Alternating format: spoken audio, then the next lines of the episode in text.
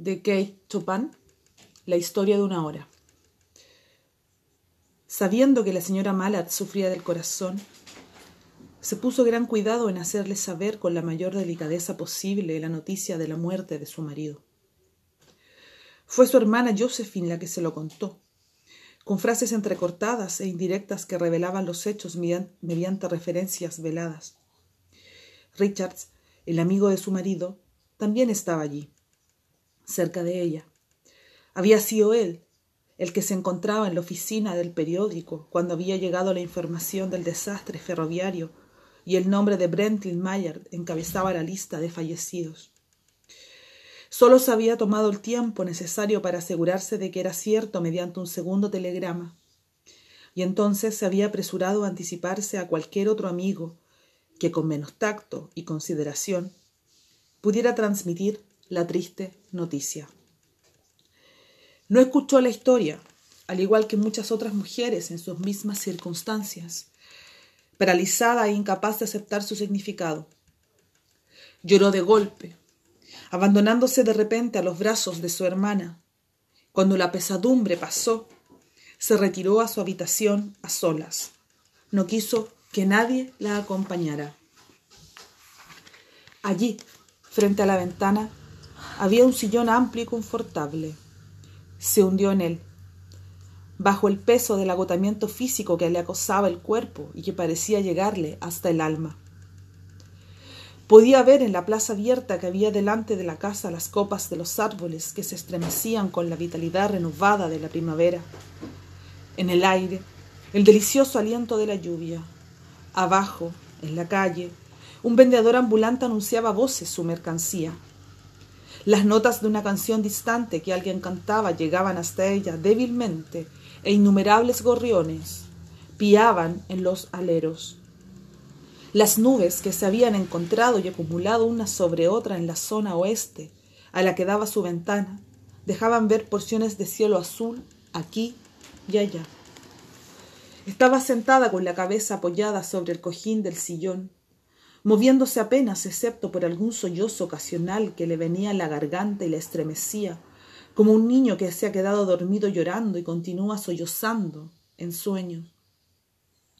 Era joven, con un rostro bello y tranquilo cuyos rasgos delataban contenencia e incluso cierta fuerza, pero ahora había un tono apagado en sus ojos, cuya mirada estaba fija en un lugar remoto, más allá de aquellas porciones de cielo azul no era una mirada reflexiva, más bien reflejaba un cese de todo pensamiento.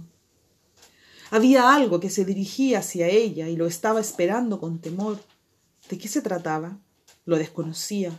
Era demasiado sutil y elusivo para poder ser nombrado, pero lo sentía, moviéndose lentamente desde el cielo, acercándosele a través de los sonidos, de los aromas, del color que llenaba el cielo.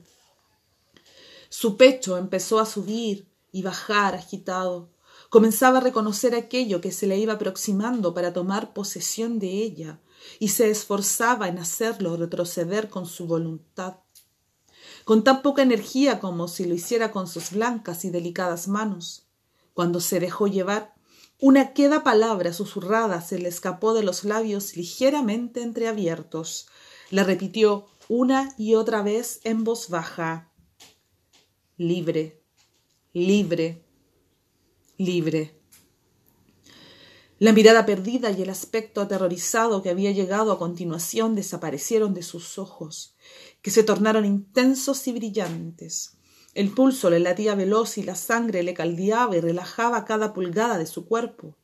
No se detuvo a preguntarse si el gozo que la tenía presa era monstruoso o no. Una percepción nítida y elevada le permitía desechar la idea por trivial. Sabía que volvería a llorar de nuevo cuando viera aquellas tiernas y cariñosas manos cruzadas sobre el pecho.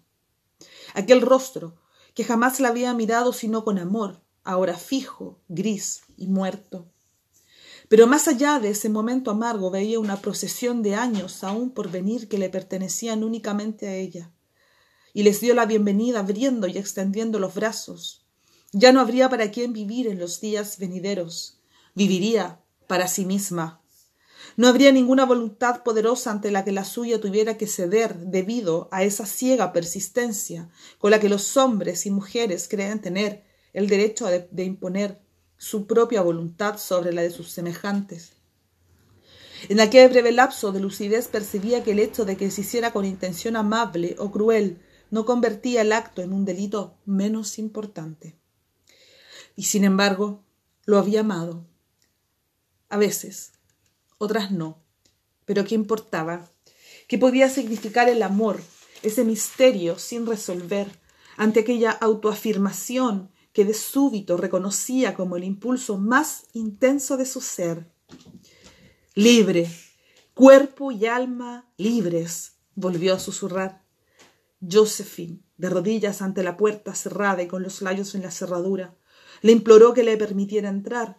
Luis, abre la puerta, te ruego que abras la puerta. Vas a acabar enfermando. ¿Qué estás haciendo, Luis? Por, por el amor del cielo, abre la puerta. Vete, no voy a enfermar. No, estaba bebiendo el elixir de la vida a través de aquella ventana abierta. Su imaginación se le desbocaba pensando en aquellos días venideros, días de primavera, días de verano y todo tipo de días que serían suyos. Suspiró una breve oración pidiendo que su vida fuera larga. Ayer mismo había pensado con un escalofrío que la vida podría ser larga. Se levantó con parsimonia y abrió la puerta ante la insistencia de su hermana. Un, un, triunfo febril se le traslucía en la mirada e inconscientemente se comportaba como la diosa Victoria. Agarró a su hermana por la cintura y juntas bajaron las escaleras. Richards las esperaba abajo. Alguien estaba abriendo con llave la puerta principal.